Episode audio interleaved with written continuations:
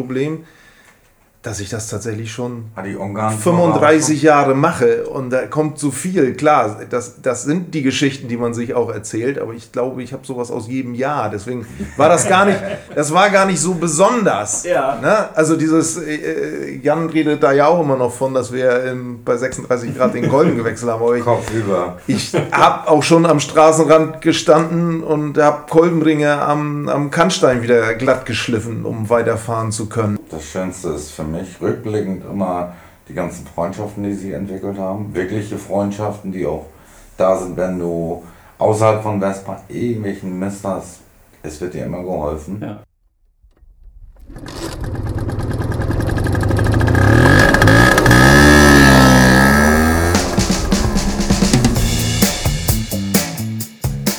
Herzlich willkommen bei den Blechgedanken, der Podcast rund um das Thema Vespa. Nach einigen Jahren als Pressewart des Vespa Clubs Hannover habe ich mir jetzt ein spannendes Projekt vorgenommen.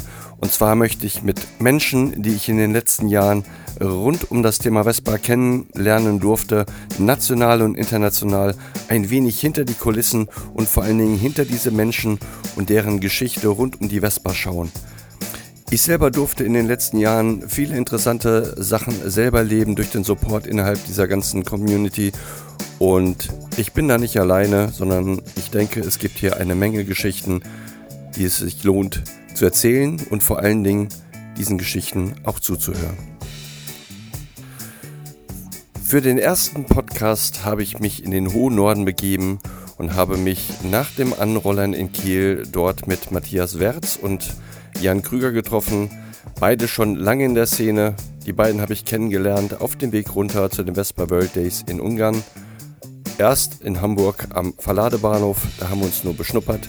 Richtig kennengelernt haben wir uns dann auf der Rückreise. Da hat mich sozusagen die Kieler Meute mitgenommen, zusammen mit einem Vespa Club Kollegen aus dem Vespa Club Hannover. Und wir sind zusammen nach Wien gefahren und dann auch im Anschluss am nächsten Tag mit dem Autoreisezug wieder zurück nach Hamburg. Es geht heute um viele Themen. Es fängt an von die erste Liebe zur Vespa, wie man die Liebe seines Lebens findet, warum man mit Ranz irgendwann nicht mehr so glücklich war, was man an der Vespa-Community so schätzt und was es so im Norden, vor allen Dingen in Kiel, so ein bisschen anders ist hinsichtlich Schaltroller oder Nicht-Schaltroller. Lasst euch überraschen. Es war ein sehr schönes Interview. Ich durfte einen Blick in das kleine Museum von Matthias werfen und eigentlich hätten wir noch viel länger blauschen können, als wir es getan haben. Vielleicht gibt es aber auch einen Teil 2. Lasst euch überraschen.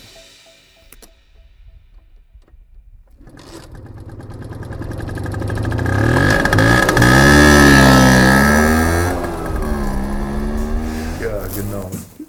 So, wir sind heute wirklich bei einer klassischen Premiere. Ich sitze hier bei Matthias in seinem Kiel. kleinen Museum. Ähm, und die beiden sind vom Vespa Club Kiel und haben sich bereit erklärt, hier die Premiere zu machen. Das erste Interview von den Blechgedanken mache ich also mit Matthias und Jan. Die werden sich gleich nochmal ganz kurz vorstellen. Und dann werden wir einfach mal schauen, wohin uns dieses Interview führt. Weil die beiden ähm, habe ich kennengelernt in Ungarn. Das heißt, kurz vor Ungarn haben wir uns am Autoreisezug getroffen, haben uns ein bisschen beschnuppert, ähm, aber nicht so viel gewechselt. Da waren wir mit den Vespas äh, auf dem Weg Richtung Wien, um von Wien aus weiter nach zum Balaton zu fahren. In Wien haben uns dann relativ schnell sich die Wege getrennt, aber auf der Rücktour sind wir ein bisschen näher zusammengekommen. Was da genau passiert ist, was da schön war, ähm, das werden wir im Laufe der, des Interviews, glaube ich, hören. Wir haben uns dann noch näher kennengelernt auf der Rückfahrt im Autoreisezug und wir sind uns sofort sympathisch gewesen. Ähm, wir haben uns dann noch ein bisschen was zu essen gegönnt, während wir den Regenschauer abgewartet haben in Hamburg. Dann haben sich unsere Wege getrennt. Jetzt haben wir uns nochmal wiedergefunden nach drei Jahren. Die Pandemie war jetzt auch nicht so schön zwischendurch. Auch das werden wir gleich noch mal ein bisschen erzählen. Gestern war nämlich Anrollern in Kiel. Das ist jetzt noch mal ein Thema. Ähm, ich würde einfach sagen, Matthias, ich gebe dir jetzt mal das Wort.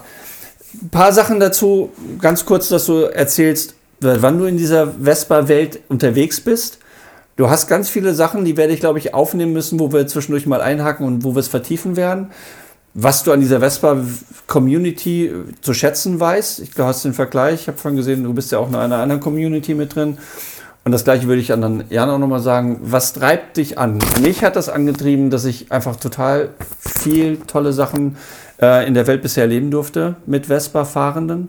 Und das schätze ich. Und die Hilfsbereitschaft schätze ich auch. Oder dass ihr euch sofort so spontan bereit erklärt habt, okay, wir machen das jetzt mal. Matthias. Ja, wir versuchen das mal jedenfalls. Also, mein Name ist Matthias. Ich bin 72 geboren, werde also dieses Jahr tatsächlich schon 50 und habe äh, mit dem ganzen Kram 1988 angefangen, mit süßen 16 und ähm, das Schlimme ist eigentlich, ich wollte nie eine Vespa haben. Also ich wollte, als ich 16 war, unbedingt eine MTX haben, eine MTX 80. Das ließ sich mit den Vorstellungen meiner Eltern nicht vereinbaren, muss man ganz ehrlich zugeben. Und habe dann von einem Freund vom Schrottplatz eine PX80 bekommen. Äh, relativ günstig. Die hatte der Vorbesitzer gekauft und ist dann von der Polizei angehalten worden, weil er gar nicht die entsprechende Fahrerlaubnis hatte dafür. Äh, dann ist die sichergestellt worden von der Polizei und da auf dem Schrottplatz sichergestellt worden. Wenn man da heute drüber nachdenkt, das war eine OLAC PX80 in Silber mit, ich glaube, die hatte zweieinhalbtausend Kilometer oder so runter. War zu dem Zeitpunkt sechs Jahre alt und sah aus wie aus dem Ei gepellt. Hat nicht lange gedauert. Ich habe vier Wochen gebraucht, sie das erste Mal hinzurichten. Ähm, nasser Sand auf äh, äh, ja, entsprechend äh, nicht angepasster Geschwindigkeit, sagen wir es mal so. Ähm, ja, und so ist das dann losgegangen. Ähm, man hat hier in Kiel zu der Zeit relativ viele Leute getroffen. Das war so die damalige Popper-Szene. Ähm, da gibt es sogar einige Leute von, die ich immer noch treffe. Also die sind tatsächlich auch immer noch teilweise beim Vespa-Fahren geblieben. Ich selber äh, ja, konnte mich dafür nie so richtig erwärmen. Bin eigentlich ein wenig ähm, für mich selber gefahren die ganze Zeit. Äh, und bin dann 1989, also als ich ja, 17 war, auf meine ersten Scooter-Runs gefahren. Ich weiß nicht, wie tief wir das hier äh, vertiefen wollen. Ich sag mal so, Ende der 80er, Anfang der 90er war die eine Hälfte der Vespa-Szene doch durchaus wild unterwegs, muss man ganz ehrlich sagen. Das waren schon waren Haufen Jugendliche, die sich austoben mussten. So, und das war auch so die erste Zeit, wo ich damit angefangen habe. Bin auf Treffen gefahren, Ende 80er, Anfang 90er. Äh, muss dann allerdings zugeben, dass die äh, zunehmende Gewalt, muss man auch mal ganz ehrlich so sagen, mich ähm, da so ein bisschen rausgetrieben hat aus der Geschichte. Das heißt, so ja, Anfang der 90er bin ich dann dazu übergegangen, eigentlich nur noch für mich selber zu fahren. Ja. Ich habe immer die Vespa gehabt und bin damit unterwegs gewesen. Ja. Die Bilder, die ich kenne von den Runs, sind bei schlechtem Osterwetter, Matsch, Burnouts, Alkohol, ein bisschen Randale und irgendwann ein bisschen mit der Polizei sich äh, zu betteln. Das ist so das, was ich so in meinen Dokumenten in, bei YouTube bisher so gefunden habe. Fasst es das so ein bisschen zusammen? Ähm, und die Kisten waren halt auch eher sehr frei. Gebaut. Ich sag mal so, damit hätte ich noch leben können, aber ja. es ging tatsächlich irgendwann um Waffen und es ging tatsächlich um schwere Verletzungen und äh, da war so der Punkt für ja. mich erreicht, ja. äh, dass ich auch gesagt habe, ich beende das oder kann mich damit jedenfalls nicht identifizieren. Ja. Jan, du bist ähnliches Baujahr oder nicht? Ich bin deutlich jünger. Baujahr 77, also ja, nicht viel jünger. ähm, ja, du, ich habe äh, um 2000, glaube ich, meine erste Vespa gehabt. Automatik, Katastrophe, PK. Äh, keine Ahnung, ich kannte auch keinen, hab selber ähm, das Ding 20 Kilometer gefahren, dann ist er weggeklemmt. Hab dann in so einer Selbsthilfewerkstatt äh, versucht, das Ding wieder zum Laufen zu kriegen.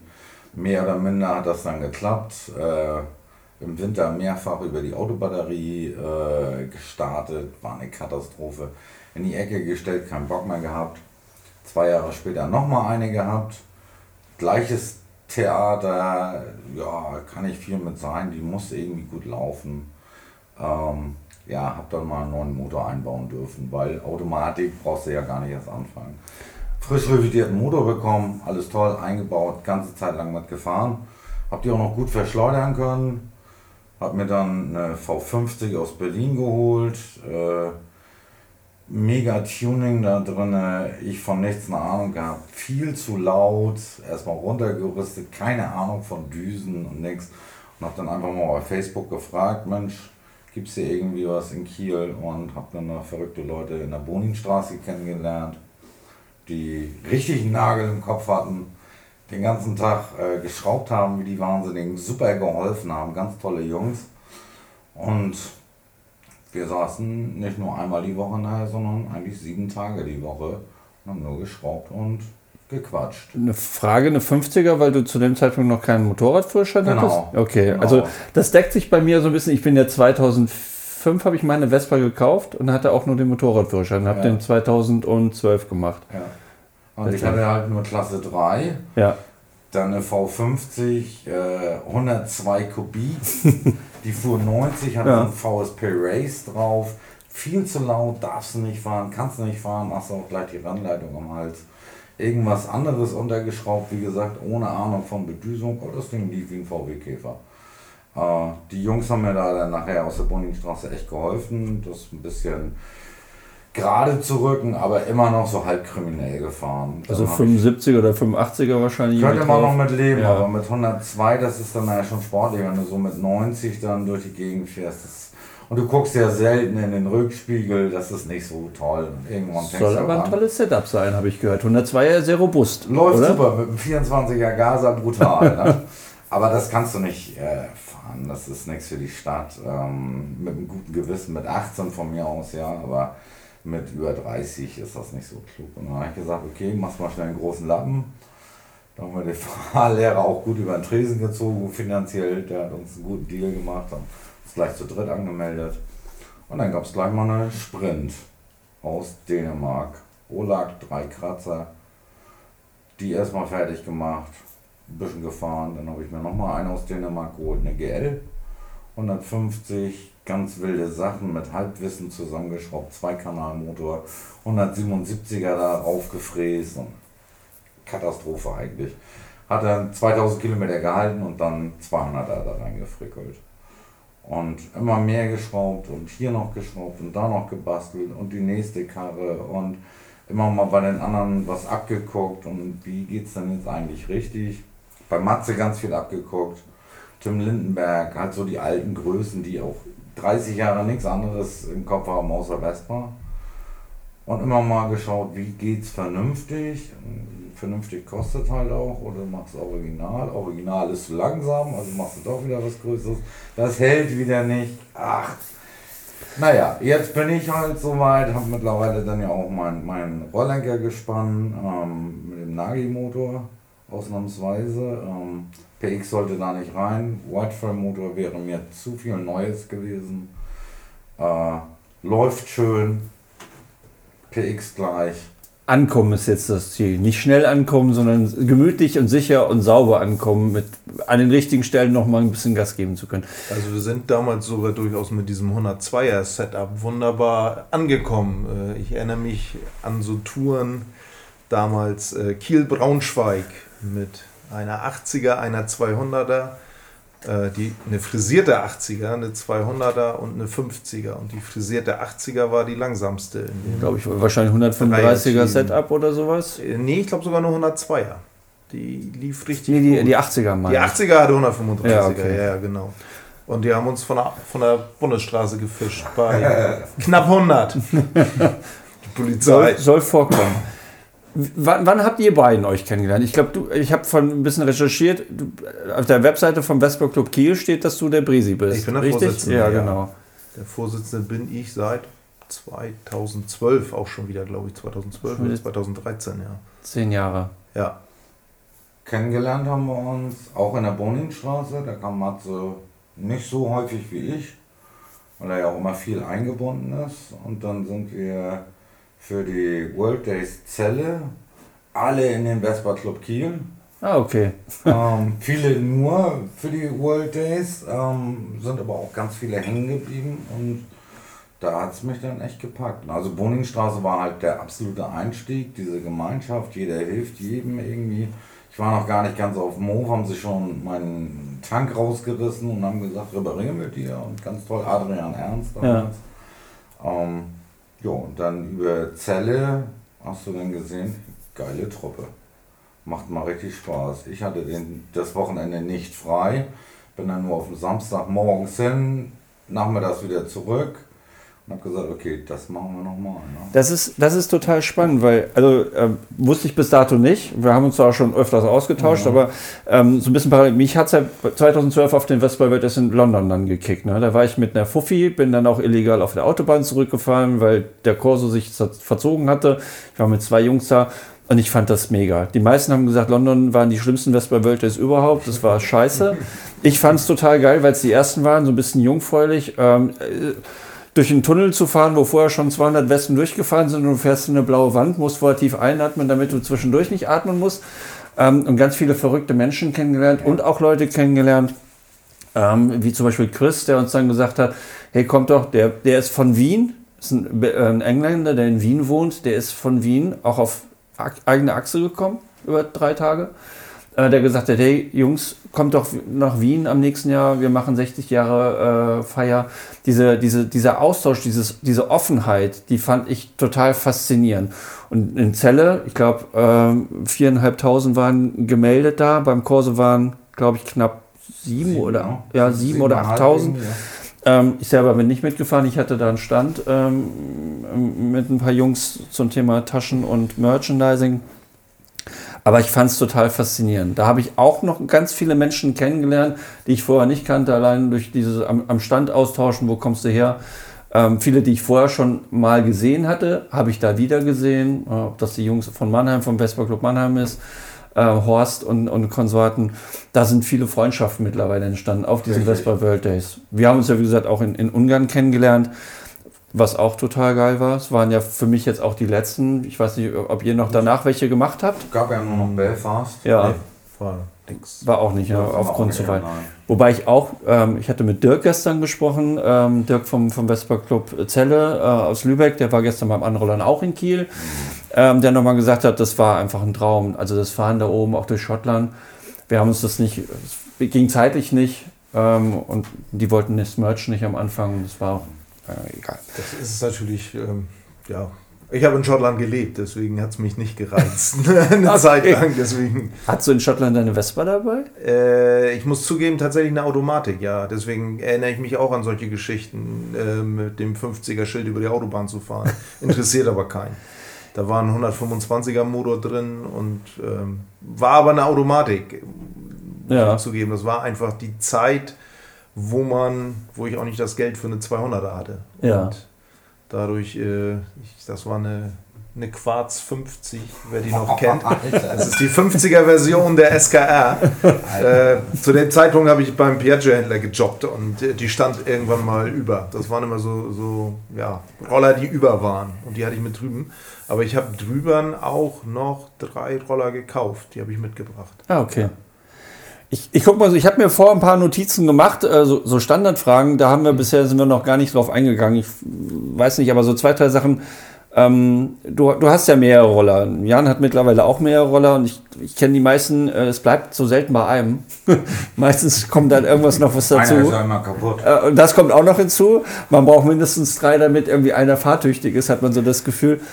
Gibt es so bei euch beiden Rollermodelle, die ihr besessen habt, die ihr es total ins Herz geschlossen habt? Wir haben vorhin gesehen, du, du hast eine T4 mit Gespann. Ich habe äh, meine T4 schätze ich total, außer dass da noch Originalmotor bei mir drin ist. Ähm, gibt es Modelle, die du vom Fahren her sagen würdest, das ist mein, mein Lieblingsmodell? Oder gibt es welche, wo du sagen kannst, so ist es mir jedenfalls, die sind alle so unterschiedlich, haben alle ihre besonderen Vor- und Nachteile. Und je nachdem, was für eine Situation ist, nehme ich den? Das ist es, das trifft es eigentlich am besten. Ne? Also die T4 ist natürlich toll, muss man ganz ehrlich sagen, wobei ich Jans GL ja auch als T4 bezeichnen würde. Das ist ja im Prinzip derselbe Roller. äh, nur für unterschiedliche Märkte gebaut. Ja. Ähm, das ist im Prinzip der schönste Roller, zwar nicht unbedingt für mich, aber der alles vereint. Das ist die klassische Form und es passt problemlos die noch aktuelle PX-Technik rein. Das heißt also, man hat eigentlich die optimale Kombination zwischen äh, Stil, schönem alten Roller und Technik, mit der man auch größere Touren fahren kann und vor allen Dingen auch ohne Sorgen größere Touren fahren kann. Du hast ja vorhin gesehen, meine Frau hat auch eine T4, auch mit 200er Motor, ähm, mit dem Gespann, mit dem T4 Gespann. Wir waren zusammen mit dem T4 in Griechenland. Griechenland waren wir mal auf Korfu, waren wir damit sogar. Ähm, das ist kein Problem. Ich würde mich da heute draufsetzen und sagen, wenn mir einer sagt, du morgen in München ist Treffen, äh, setze ich mich drauf und fahre damit los. Und sie genauso. Da passiert nichts. Das läuft einfach. Bei Gespann hake ich einfach an, bevor Jan sagen kann, was er zu seinen Roller hat, weil ich das total spannend finde. Ähm, und zwar, das ist jetzt zum Beispiel die Geschichte, warum ich, warum ich Westerwahn so toll finde. Als wir in Ungarn waren, ähm, musste ich einen Tag früher nach Hause fahren Richtung Wien. Ähm, wir hatten noch jemanden vom Vespa Club Hannover dabei, der schon etwas älter ist. Der hatte einen Roller, den er nicht so gut kannte und der ist auch, er ist selber kein Schrauber. Und äh, da ich mitbekommen habe, dass die Kieler sozusagen als Tross hochfahren, ähm, habe ich gefragt, ob wir nicht mitfahren können. Und äh, das war super toll, dass wir sozusagen Teil eurer Herde sein durften. Und wir sind gefahren und ich glaube, so ungefähr auf der Hälfte der Strecke hat uns das ungarische oder hat Matthias das ungarische Benzin einen Kolbenklemmer äh, beschert. Und es war total faszinierend, wie jemand mal eben schnell auf der Strecke beim Gespann einen Kolben tauscht. Bei 36 Grad. Bei 36 Grad. Wir haben uns ein schattiges Plätzchen gesucht. Aber was ich viel geiler an dieser Situation fand, war, dass Matthias, als am Schrauben sagte, ich habe seit, ich korrigiere mich, seit 20 Jahren diesen, Den Kolben im diesen Handschuhfach. Kolben im Handschuhfach liegen, falls mal was ist. Und ich habe kurz vor der Reise überlegt, ob ich ihn rausnehme. Und ich habe mich dagegen entschieden. Ja. Und in dieser Kombination habe ich gedacht, was, was, für ein, was für ein positiver Zufall.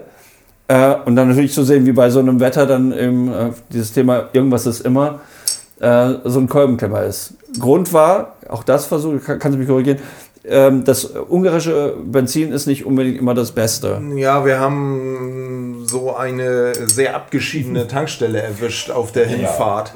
Äh, irgendwo um nirgendwo. Und ähm, das hat für einige Probleme gesorgt. Ich glaube, ich habe auf dem, auf dem gesamten Wochenende, beziehungsweise das verlängerte Wochenende, neun Zündkerzen verbraucht. Ähm, die anderen aber auch. Wir hatten, jetzt sind ja Jan und wer war noch dabei? Jana, ihr seid zusammen Jana, nachgekommen. Jana, ja. Und wir haben Zündkerzen bestellt. Die haben tatsächlich Zündkerzen mit. Ich weiß nicht, was da drin war, woran das lag. Keine Ahnung, aber wir haben Zündkerzen ohne Ende gebraucht. Und der Motor war ja eigentlich so 20 Jahre zusammen Ja. und hat eigentlich auch nie Ärger gemacht. Und ähm, Und ja, du, du hattest noch guten so. Sprit dabei und wir waren eigentlich kurz vorm nächsten Tank und ich dann sozusagen Ja. unten ist leer gefahren und oben kam das schlechte Benzin und hat mir den Rest gegeben. Genau, das war das Problem. Immer wenn ich an Reserve rankam, muss unten im Tank irgendwas gewesen sein, was nicht gut war. Ja, gut, Schicksal. Aber das sind, das sind so, das fand ich, das sind so Geschichten, die finde ich total spannend. Also eben auch diese Kombination. Wir haben noch eine zweite Situation, da kommen wir gleich nochmal zu, Das fand ich auch interessant. Wir hatten noch einen Stopp, wo wir dann äh, Problem suchen mussten und es war auch ein interessantes Problem Du letztendlich. erinnerst dich an so Sachen. Ja, ich ja. bin fasziniert. Ich, ich habe hab ja vorher mal so überlegt, so an was für Anekdoten man sich erinnert. Aber ich habe tatsächlich dieses Problem, dass ich das tatsächlich schon Hat die Ungarn 35 Jahre mache und da kommt so viel. Klar, das, das sind die Geschichten, die man sich auch erzählt, aber ich glaube, ich habe sowas aus jedem Jahr. Deswegen war das gar nicht, das war gar nicht so besonders. Ja. Ne? Also dieses, äh, Jan redet da ja auch immer noch von, dass wir ähm, bei 36 Grad den Kolben gewechselt haben. Aber ich, ich habe auch schon am Straßenrand gestanden und habe Kolbenringe am, am Kannstein wieder glatt geschliffen, um weiterfahren zu können. Und ähm, wir sind auch schon mal irgendwo in der Nähe des Nürburgrings verloren gegangen, äh, weil mir mal ein Stoßdämpfer gebrochen war. Also das gibt so... tolle Geschichte, war auch wirklich klasse, aber es gibt so viele irgendwie, so viele Geschichten. Das ist auch, wenn man so lange dabei ist, dann kommt natürlich auch eine Menge zusammen. Mich würde dann im Nachgang noch mal interessieren, wie er das mit dem Stoßdämpfer gelöst hat. Aber es gibt ja, äh, Workarounds sind ja immer super. Es funktioniert ja auch äh, bei manchen Sachen, aber bei manchen Sachen ist es halt eher tricky mit Stoßdämpfern. Jan, du hast jetzt auch zwei, drei Roller bei dir stehen. Gibt es da irgendwas, ähm, wo du sagen würdest, das ist entweder das, was ich momentan total gerne mag und auch gerne fahre, oder vielleicht sogar, das würde ich gerne mal haben oder würde ich gerne mal fahren? Gibt es so einen Wunschroller? Ich habe ja nicht so viele. Ich habe mich auch relativ schnell entschieden, ähm, in welche Richtung ich will und habe mir dann ja diese alte GL geholt, die ist Baujahr 60. Ähm, habe dann ja noch die rote Sprint gehabt, die ist dann in die Schweiz gegangen zu meinem besten Freund. Der hat mir im Gegenzug eine Faro Basso dagelassen. Großzügig. und meinte nur, hier, ich fahre die sowieso nicht mehr, wenn ich die Sprint habe. Bau da einen Beiwagen ran. Und die Schweizer Preise sind ja im Gegensatz zu den deutschen Preisen, was Westbahn geht, ja nochmal eine Stufe härter, finde ich immer. Ne? Ja, die, die haben legen immer eine Schippe eine drauf. komische Szene, ähm, weil da muss alles wirklich voll restauriert sein, damit du eine Historienzulassung bekommst. Ja. Also Replika-Tacho, kein Originaler, wenn da Kratzer drauf sind, bekommst du die schon wieder nicht. Und Katastrophe. Und er sagte einfach, komm, nimm mal die Fahre mit, äh, bau da einen Beiwagen dran. Ich sage, ja, aber mit dem Motor, das geht nicht. Die hat 4,5 PS, kannst du vergessen. Weil Sohnemann ist sein Patenkind, der sollte dann jetzt auch an die Vespa rangeführt werden. Ja, dann baust du da halt einen anderen Motor rein. Ja, das kann Nagi, das kann Pollack, haben wir mal hin und her geguckt. Haben dann da was Vernünftiges genommen, was auch tourentauglich ist. Dann haben wir einen Beiwagen gesucht, durch Zufall einen Squire gefunden, was gerade geschlachtet wurde. Äh, Squire-Gestell drauf, ein altes Stallboot äh, habe ich dann noch von Heinkel, Rollerclub hier aus Kiel gefunden. Das restaurieren lassen vom Metallbauer und dann mit Matze zusammen das Gespann dann mal zusammengeschraubt. Das war sehr sportlich, das Ganze. Wo er dann sein ganzes Wissen, was er in 30 Jahren Gespannfahren dann noch hatte, ähm, da einbringen konnte. Und schönste Satz war, oh, ich glaube, das baue ich mir auch noch mal. Wo er dann bei mir eine Verbesserung steht ja noch. eingebaut hat, die er selbst noch nicht mal hatte. Und wie Ja. sich ja jetzt gezeigt hat, ich habe das Gespann jetzt drei Jahre, habe da schon, ich weiß nicht, 7.000, 8.000 Kilometer mit. Äh, das hält, das ist Bombe, das fährt super, das fährt geradeaus, das ist auch viel wert. Ähm, PX gleich. Okay. Ähm, von daher, für mich gibt es eigentlich nur noch die rote Sprint wieder herzubekommen. das wäre es nochmal, aber sonst, nein, ich bin glaube ich äh, bei den alten Sachen gut aufgehoben. Vielleicht nochmal eine Agma-Lampe oben bauen mit einem PX-Motor rein. Und dann bin ich auch glaube ich durch. Hab ich gefallen. Also gespannt bin ich noch gar nicht gefahren. Also ich hätte letztes Jahr schon mal die Möglichkeit gehabt. Ähm, ich habe jetzt keine Angst davor. Mich hat es aber noch nicht so richtig gereizt. Irgendwann werde ich das bestimmt auch mal tun, weil es ja komplett an. Also ich habe nur gehört, dass es komplett anders sein soll. Ähm, Thema Wien, was ich vorhin sagte, dort habe ich äh, Willi kennengelernt mit seinem Gespann und als Willi sein Gespann da so stehen ließ und der Schlüssel steckte und ich sagte, Willi, dein Schlüssel stecken? Und dann sagt er, wer das wegnimmt, der kommt nur bis zur nächsten Kurve. da habe ich gesagt, okay, da ist mir Respekt vor Gespann ein bisschen gestiegen, aber ähm, eine interessante Variante. Und wenn du, ich glaube, mit so einer niedertourigen Variante wählst, da kommst du wirklich nicht weit. Also ich habe ja se- eine, eine- eine Aqua oben, mit Lampe oben, original motorisiert. Hi. Das ist sehr entspannt. Also Blümchen pflücken zwischendurch, äh, das ist halt so. Und wenn ich mir vorstelle, dass da noch ein Gespann wäre, ähm, wobei mit, den, mit, den, mit diesen Geräten sind Leute in den 50ern wirklich von Hannover bis Barcelona gefahren mit Ja, Gepäck. Ne? Also von da, da, da, da, da schließt mich hier die Frage, du hast vorhin gesagt, äh, Griechenland. Was sind denn so eure weitesten Touren, die ihr bisher auf so einem, so einem Roller gesessen habt? So tagestourmäßig oder aber auch streckentourmäßig? Weil viele verziehen ja heutzutage oder viele fahren gar keine langen Strecken mehr gefühlt. Was sind wir? Euro Vespa Frankreich sind wir in zwei Tagen runter. Ne? Ich glaube, sind wir zweimal zwölf Stunden gefahren. Also das war eigentlich so die härteste Tour, die ich gemacht habe. Allerdings bin ich auch ja, mal eben in zwei Tagen an Gardasee gefahren mit einem Zwischenstopp in München. Mhm, Wir sind, Autobahn? ja, ja, ja, Autobahn. Ich bin mit dem, mit dem weißen Gespann sogar mal, mit dem weißen Gespann, wo waren wir denn da überhaupt?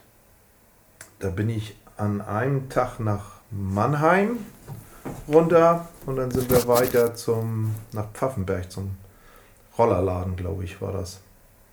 Also das habe ich in einem Rutsch gemacht. Das geht schon. Ja. Das ist dann aber nur tanken, VMAX 90 irgendwo auf der Autobahn zwischen die LKWs klemmen. War eine ganz witzige Geschichte auf der Tour da nach Mannheim. Da hat damals meine Ex-Freundin äh, studiert. Äh, da habe ich so eine Motorradgang getroffen. Die habe ich auf der Fahrt, glaube ich, fünfmal getroffen. Die haben beim ersten Mal haben sie noch gelacht und beim dritten, vierten Mal haben sie sich dann gewundert. Die haben halt jedes Mal Rauchpause gemacht, Ja. sind dann an mir vorbeigedonnert und ich habe, ich glaube, fünfmal habe ich die unterwegs gesehen. Also ähm, das geht schon. Und Frankreich sind wir damals, glaube ich, mit sieben Gespannen gefahren. Boah. Das war, war eine Wahnsinnstour. Aber da seid ihr, also alleine Autobahn finde ich immer ein bisschen nervig. Äh, so Gruppe geht. Äh, gut, wenn du Strecke machen willst, ist das halt die einzige Möglichkeit. Ja, ne? aber ich, ich bin viel alleine Autobahn gefahren. Und äh, ja, bis unser Kind gekommen ist eigentlich, dann kommt man dann doch immer weniger dazu, muss man auch ganz ehrlich sagen. Ähm, ich habe es ja vorhin schon erzählt, jedes Wochenende nach Bremen. Ne? Kiel-Bremen sind auch 200, knapp über 200 Kilometer. Ja. Und tatsächlich äh, Donnerstagabend auf die Vespa und äh, Montagmorgens zurück zur Uni. Ne? Und das bei der, ich weiß nicht wie, das ist ja eine modernere gewesen. Ja, das war Eine die- bess, besseres Licht wahrscheinlich, als Ja. irgendwie so eine 6-Volt-Variante das zu haben. Also ja. mit einer 6-Volt äh, abends fahren auf der Autobahn ist, glaube ich, Selbstmörderkommando, oder? Ja, wir haben Karawankentunnel, glaube ich, sind wir mal mit den beiden T4s. unterwegs. Oh, das war Rückweg von Korfu. Da sind wir durch den Karawankentunnel gefahren, das weiß ich noch, und da ist bei, bei Antje auch noch das Rücklicht ausgefallen. Das ist dann dieser Punkt, wo man denkt, jetzt wird es gefährlich. Hier. Okay. Jan, bei dir? Ich glaube, Tagestour tatsächlich Zelle, dieses morgens hin, abends zurück. Wir sind um 6 irgendwie los, strömenden Regen, vier Stunden. Kurz vor Zelle strahlender Sonnenschein, kotzt auch im Strahl. Ja. Äh, und dann abends zurück noch über Hamburg. Äh, ich sag, komm, noch einen Kaffee und dann landen wir dann mit der Vespa auf den Harley Days. Ne? War auch ein Riesenspaß auf der Reeperbahn. und sonst glaube ich Ungarn tatsächlich, ja. Äh, die weiteste Tour bisher.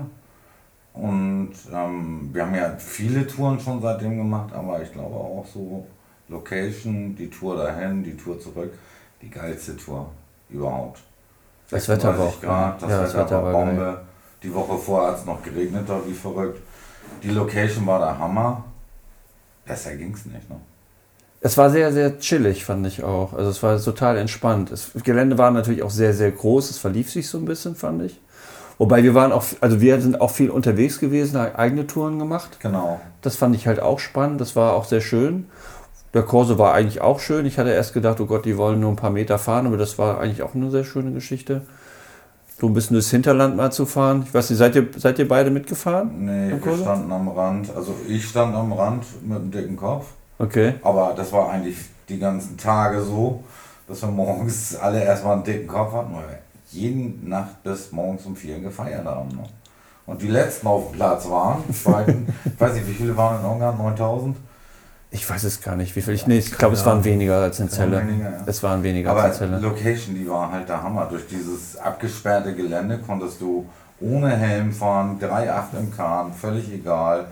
Hier noch ein paar aus, aus Staumern mitgenommen, äh, hinten drauf, die wir auf halber Strecke getroffen haben. Aber äh, du, warst du auf dem Gelände untergebracht oder warst du. Auf dem Gelände, ja. ah, okay. Ihr wart aber im Hotel. waren, nee, nee, wir Nee, waren auch auf war dem auch. Gelände. Ich Ach bin so. auch den Corso mitgefahren. Ich habe den kompletten Corso auf GoPro. Okay. Wenn du sehen willst. Als, als wir uns getroffen haben, wer war, dann waren Teile von euch im Hotel? Ja. Okay, Ja. alles klar. Teile Das, im Hotel, Teile mit dem Bus, Teile in der Unterkunft. ja. Ja, wir waren verteilt. Okay, deswegen, weil wir mussten halt auch immer noch ein paar Meter fahren und das war auch sehr dunkel an den Stellen, wo wir dann mussten und wir haben uns halt, wir sind dann irgendwann äh, rübergefahren. Wir hatten ja Katsuhiro, Vespa Club Präsident von Ja. Tokio bei uns mit dabei, äh, so ein bisschen in der Obhut auch. Und haben wir uns ein bisschen aufgepasst. Ich habe Ungarn nicht so mitgezählt, weil da sind wir ja mit dem Zug gefahren bis Wien. Ja. Ist ja, ist ja ich bin, bin gerade am Überlegen, ich habe nochmal nachgedacht, ich, die, die Euro-Vespa in Girona, die war noch weiter. Da sind Ja. wir auch direkt hingefahren. Da haben Ja. wir allerdings zurück ein Stück verladen. Wobei wir ja uns auf die Fahne schreiben können, wir sind die Letzten gewesen, die mit der Vespa den Autoreisezug von Wien nach Hamburg äh, fahren stimmt, durften. ja. Danach wurde es ja eingestellt, weil äh, die, die Jungs in Wien ja nicht so gut verzuhören konnten. Die waren Die- sehr unfähig. die haben waren selber unfähig, ja. verzurrt noch. Ja. Ähm, Wir haben das Glück gehabt, dass uns die, die, die vor, vorher am Tag gefahren sind, einen Tag vorher uns gewarnt haben, dass wir uns lieber selber darum kümmern. ja, Kann ich also sehr wir gut meine erinnern. haben wir zum Beispiel komplett nochmal abbauen müssen, weil die hätten mir alles kaputt gezurrt. Ja. Also das Ding wäre mir auch in Nürnberg spätestens vom Zug gefallen. Das war eine Katastrophe. Das ist, es ist echt schade. Ich habe ja mitbekommen, äh, der ehemalige Präsident vom Vespa Club, äh, vom World Club, Martin, hat ja auch nochmal versucht, mit der ÖBB ins Gespräch zu kommen, Genau. weil ich finde das eine total schöne Geschichte. Das war mein erstes Mal, dass ich bewusst mit einem Autozug gefahren bin. Ich habe das mal in den 70er angeblich im Brenner mal mit meinen Eltern gemacht. Da kann ich mich aber nicht dran erinnern, ausnahmsweise. Ähm, ich fand das total toll. Also äh, die ganze Situation nach Hamburg zu fahren, da so verladen, dann in den Zug morgens wachst du in Wien auf ähm, fährst dann einfach weiter. Das fand ich total praktisch, weil wir Norddeutschen, ich bin mittlerweile ja auch schon eigentlich eingebürgert aus nach, Hannover, nach, ne? nach, nach 30 Jahren äh, hier in Norddeutschland oder sü südlich von, äh, nördlich von Kloppenburg zu sein. Ähm, wir haben halt hier nur flaches Land. Und wenn man mal so ein bisschen fahren will, so Vespina-Style-mäßig, musst du halt äh, in den Süden, also selbst wenn du nach Italien willst, musst du erstmal von hier richtig Strecke abreisen. Da ist sowas wie ein Autoreisezug natürlich echt eine geile Geschichte. Und es war Fand ich. bezahlbar mit der ÖBB. Ja. Wenn du nach Lörrach willst, das ist schon richtig teuer. Dann Okay. wieder, ne? Nach Lörrach Ja. zahlst du, glaube ich, 700 Euro. Äh, One Way, äh, das ist schon dann nicht mehr diskutabel. Den kannst du auch im Transporter laden. Ja, das stimmt. Freunde von mir sind äh, nach Korsika vor zwei Jahren und die haben, glaube hin und rück, äh, Liefer mit ihrer eigenen Vespa 300 Euro bezahlt. Ja. Die sind geflogen bis Mailand Ja. und haben den. Das Problem ist ja, wir, wir haben das ja auch als Familie geplant gehabt eigentlich, aus verschiedenen Gründen hat das dann nicht ganz so geklappt, aber wenn man das dann gleich dreimal zahlt, dann äh, haut das doch ganz schön in die Urlaubskasse. Wobei man, das war ja auch so, äh, wir waren sehr unterschiedlich in der Klasse, ähm, die Hannoveraner.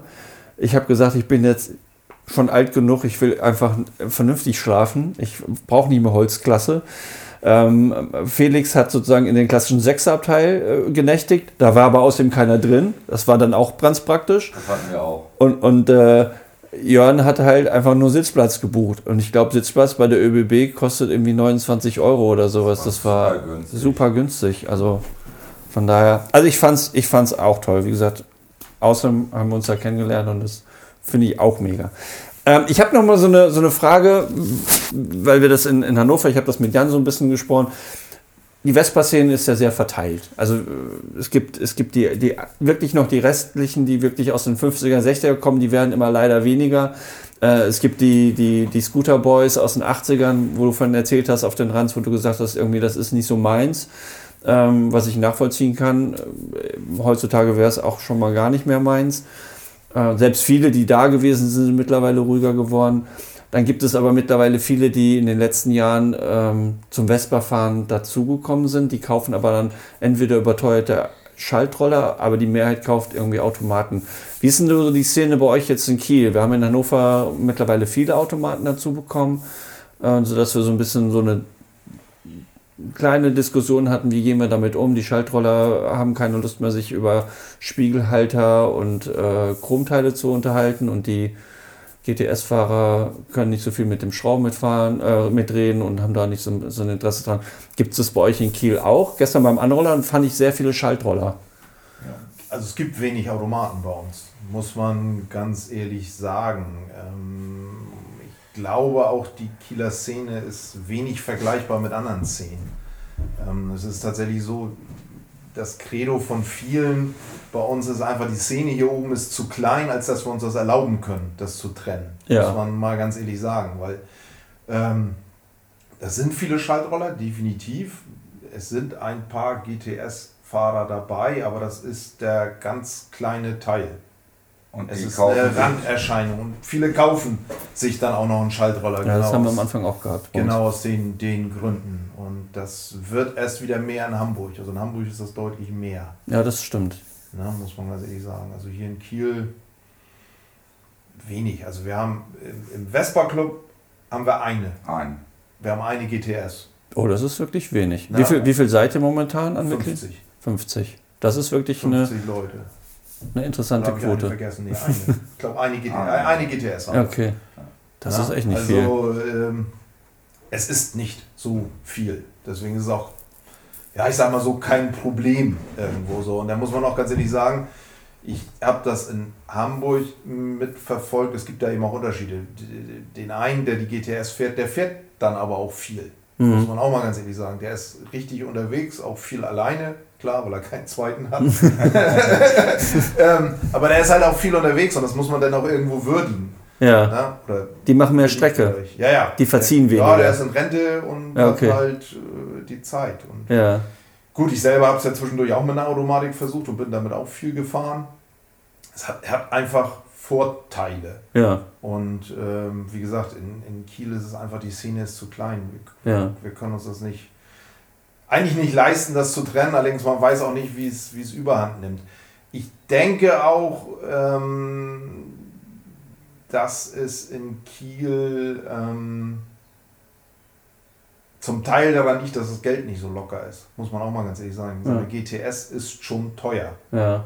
Und man hat so in, in vielen Szenen so dieses Gefühl, das kommt in Kiel nicht an, weil sich es einfach keiner leisten kann. Es stellt sich halt keiner. Was kostet GTS mittlerweile? 6.000, 7.000 Euro?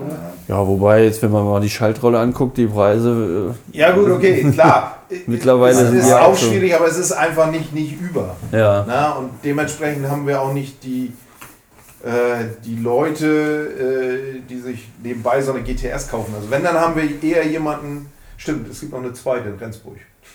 Der ist aber nicht im Club. So, das ist aber ein Schaltrollerfahrer, der sich die, GS, die GTS zusätzlich gekauft Ja. hat, um Strecke damit zu fahren. Also Ja. die gibt, gibt es durchaus. Das sind dann aber eben doch Szene-Leute, die sich die GTS zusätzlich kaufen. Also dieser so ein, so ein Neueinsteiger-GTS-Fahrer gibt es hier Ja. bei uns eigentlich nicht. Bei uns ist es aber auch so, dass die Szene halt viel auch darin besteht, dass wir uns auch privat treffen, viel, viel schrauben, ähm, aber auch viel feiern. Äh, privat einfach auch nur mal blöden Kaffee trinken gehen, mit Auto dann auch. Ähm, das ist schon nicht nur fahren jetzt, sondern dass wir uns auch privat viel Ja. treffen ne? und sehr viel dann auch zusammenhängen. das habe ich auch festgestellt, dass es Freundschaften sind, die dadurch entstehen. Also, dass man mit einem. Thema dann wirklich auch Freundschaften hat, die über dieses Thema hinten drüber hinweggehen. Ähm, und das, das finde ich halt auch zusätzlich spannend. Also, dass man dann auch in, in, in- anderen Bereichen dann zusammenkommt. Ähm, wir sind jetzt schon, wir haben, ich habe am Anfang überlegt, wie lange mache ich so ein Interview? Ich habe gesagt, so 50 Minuten. Ich weiß gar nicht, wir sind be bestimmt schon drüber. Ähm, was aber auch nicht schlimm ist, weil ich finde das auch schön, weil wir sind ins Quatschen gekommen. Und das ist eigentlich das, was ich möchte. Wenn ich jetzt noch mal, ich habe mir so überlegt, was, was macht man zum Abschluss? Es gibt so ganz viele, die beim Podcast irgendwie bestimmte Fragen stellen, äh, um so eine wiederkehrende Sache zu, zu, zu haben. Ähm, ich habe mir überlegt, was kann man da machen? Es ist nicht so ganz so einfach. Aber ich habe mir gedacht, wenn ihr jetzt noch mal, müsst ihr ein bisschen Kram, euer schönstes Vespa-Erlebnis. Weil es heute mein erster ist, erzähle ich mein schönstes Vespa-Erlebnis, was ich, was ich hatte, was mich, äh, was ich faszinierend fand. Was ist euer schönstes Vespa-Erlebnis, wenn ihr so mal die letzten 10, 15 Jahre zurückkommt oder die letzten 30 Jahre? Wahrscheinlich bei dir, bei Matthias, äh, sind es einfach zu viele. Okay. Ganz einfach, als ich meine Frau kennengelernt habe. Die habe ich auf dem Vespa-Treffen gesehen und war hin und weg. Welches Vespa-Treffen war das und wann? Das war von den, vom VC Pinneberg. Oh, jetzt müsste ich genau das Jahr wissen. Oh, das darf sie nicht hören. äh, müsste 98 gewesen sein. Ah, okay. Müsste 97, 98, ich meine 98, äh, 97, 98. Ja. Ja, das ist definitiv äh, ein schönes Erlebnis, Äh, vor allem, auf weil es auch ein Fall. andauerndes ist. Von daher, ja. Jan, du? Das Schönste ist für mich rückblickend immer die ganzen Freundschaften, die sich entwickelt haben. Wirkliche Freundschaften, die auch da sind, wenn du außerhalb von Vespa irgendwelchen Mist hast. Es wird dir immer geholfen. Ja. Und wenn du liegen bleibst, und das ist nachts um vier, du schickst eine WhatsApp, irgendein Blödmann meldet sich, der Ja. hat einen Bus, der hat einen Anhänger, der holt dich da auch weg. Ja. Wir haben da gerade noch so ein, so ein Objekt stehen, was ich, was ich von der Autobahn gefischt habe vor Gerade zwei Wochen. Ja, ja, oder zwei Wochen. Vor ne? zwei Wochen. Ja. Ja. Das ist so ein, ich glaube, das gibt es vielleicht woanders auch noch, aber ich glaube nicht so markant wie jetzt Ja. äh, in, der, in der Vespa-Szene. Ich lieg hier, hab einen Klemmer, da kommt einer mit einem 200er Zylinder vorbei. Ich brauche eine Übernachtungsmöglichkeit. Wer von euch hat einen Transporter? Ich muss die Möbel transportieren, ich weiß nicht was. Kann ich bei irgendeinem pennen? Äh, sie helfen mir, wo sie können. Ja. Und auch jetzt durch die Ukraine-Geschichte, da siehst du es auch wieder mit der Solidarität, dass sie dann da anfangen zu sammeln. Äh, Markus Meyer, der sich um, um krebskranke Geschichten kümmert. Äh, den, den Daniel Drescher. Drescher, Um der halb an der Bar. Um, um halb an der Bar macht. Das ist schon echt viel, dass man sich so kümmert. Wir haben ja auch einen Todesfall hier im Norden gehabt. Da wurde auch gesammelt, wie verrückt, auch über ein Scooter Center. Da ist man sofort da, da hilft man äh, ohne Wenn und Aber. Und da wird dann auch im Nachgang nicht eben gesagt, ja, aber ich habe mal gemacht oder so, sondern Nee, das man tut sich es auf, ne? einfach. Ja. Äh, man will dafür keine Gegenleistung. Die bekommt man sowieso irgendwann. Ganz unbewusst Ja. ganz unbewusst und verhofft gerne. Toll. Also das ist das Schönste für mich an der ganzen Szene. Ich glaube, deshalb mache ich den ganzen Quatsch nur. Ja, es geht, geht mir genauso und wie gesagt, weil es mein, der erste Podcast ist ähm, und warum das auch ein Grund ist, warum ich sowas mache. Ähm, ich wollte damals, das muss 2015 gewesen sein, zum Fußballspiel von Gladbach in Manchester. Und wir haben keine Tickets bekommen. Wir hatten aber Flug und Hotel schon gebucht. Und wir haben versucht, irgendwie an die Tickets zu kommen, über einen Freund auch, weil sobald du dich mit einer deutschen Adresse oder einer deutschen Kreditkarte irgendwo eingeloggt hast, hast du, bist du sofort geblockt worden. Es gab nichts. Selbst ein Freund aus England hat das irgendwie nicht hinbekommen. Und ich saß eine Woche vor Abflug am Sonntag auf dem Sofa und habe gedacht, scheiße, jetzt habe ich Flug, jetzt habe ich Hotel, ich habe kein Ticket. Was kann mir jetzt noch helfen? Und dann habe ich überlegt, ich schreibe einfach mal den, den Lion Scooter Club in Manchester an, den Vespa Club. Ich habe geschrieben, hier, ich komme aus Hannover, ähm, ich brauche eure Hilfe, ich brauche Tickets, ich komme in einer Woche, ich will zu dem Spiel. Und dann hat es drei Stunden gedauert, da hatte ich drei Antworten ähm, von, von den Jungs und der eine sagte dann, ähm, ich kümmere mich drum. Sag, wie viele Tickets brauchst du? Ich habe gesagt, ich brauche mindestens zwei. Wenn du vier bekommst, äh, falle ich vor dir hin. Das muss man wissen, das war das Spiel gegen Manchester City. Es gibt ja Manchester United, die mögen sich beide nicht. Der mich angefunkt hat, ist von Manchester United-Fan gewesen. Sein Kumpel aus dem Vespa Club ist bei Manchester City. Der kümmert sich um die Außen, also um die Auswärtskontingente. Und das heißt, er hat mir die Tickets besorgt. Er rief dann am Montag an und sagte, vier Tickets gehen klar.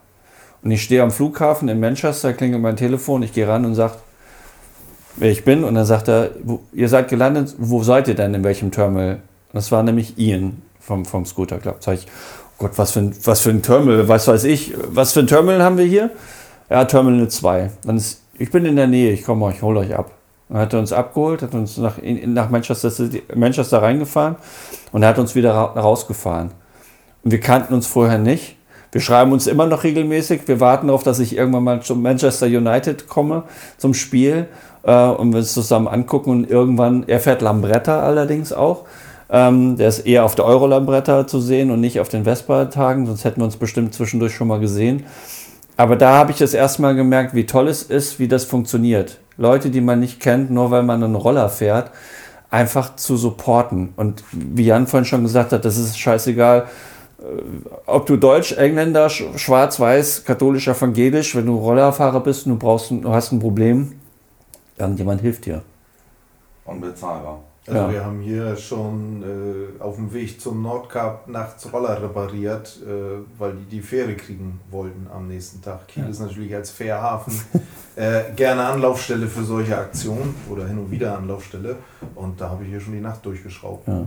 Das, Das ist faszinierend. Und das Anrollern in Kiel konnte ich gestern noch mitmachen. Ich bin nicht mit dem Roller nach, von Hannover nach Kiel gekommen, ähm, sondern weil, weil Jan so nett war und hat mir über Malte einen, einen Roller für, für gestern organisiert, sodass ich endlich mal in Kiel Roller fahren dürfte. Und ich hoffe, dass wir das irgendwann beim Förderen wiederholen können.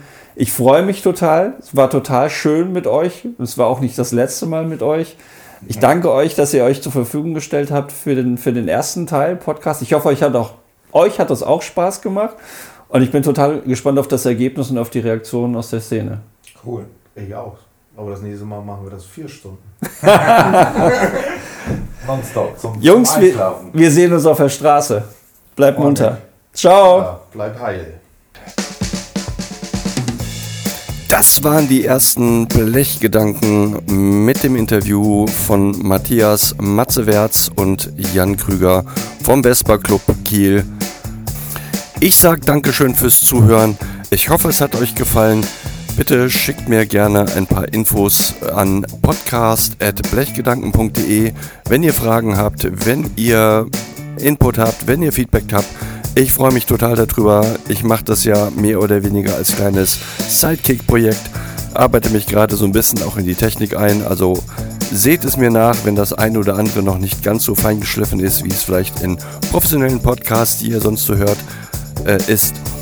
Ich werde mich äh, stetig verbessern, das ist mein Ziel.